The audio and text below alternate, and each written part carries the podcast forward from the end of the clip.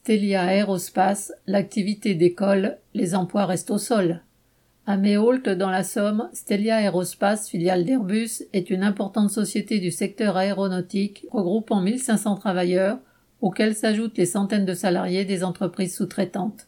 La crise sanitaire a été prétexte à une vague de licenciements. Le plan social en cours chez Stelia vise 290 postes. D'autres sous-traitants ont déjà licencié des dizaines de travailleurs quand ils n'ont pas carrément fermé, comme Simra, dont les 105 salariés se sont retrouvés sur le carreau en mars 2021. En tout, près de 700 emplois ont été détruits sur l'ensemble du secteur aéronautique de la région. Dès mars 2020, les patrons de ces entreprises se répandaient en déclarations angoissées sur l'avenir funeste du secteur aéronautique. À les entendre, la crise sanitaire, conjuguée à la crise climatique, allait mettre à genoux toute la filière avion pour plusieurs années, et la reprise n'était pas envisageable avant fin 2024. La seule solution pour s'en sortir était donc d'accepter de faire des sacrifices, entre guillemets, tous ensemble.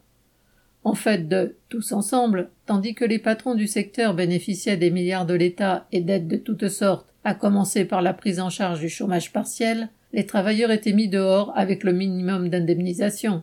Certaines entreprises essayaient même de leur faire accepter des arrangements, tels que des licenciements individuels pour faute, plutôt que de faire les frais d'un PSE ou même d'une rupture conventionnelle. Aujourd'hui, la direction de Stelia chante un autre air, celui de la reprise, que les travailleurs sont censés accueillir avec joie et soulagement. Mais si la reprise de l'activité rime avec reprise des profits et a de quoi donner le sourire dans les bureaux de la direction, ce n'est pas le cas dans les ateliers.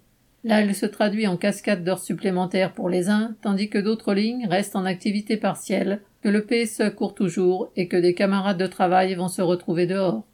La direction explique qu'elle ne peut embaucher qu'en intérim et doit aller au bout des licenciements car, entre guillemets, on ne sait pas comment le marché va évoluer. Pour les travailleurs, c'est une leçon.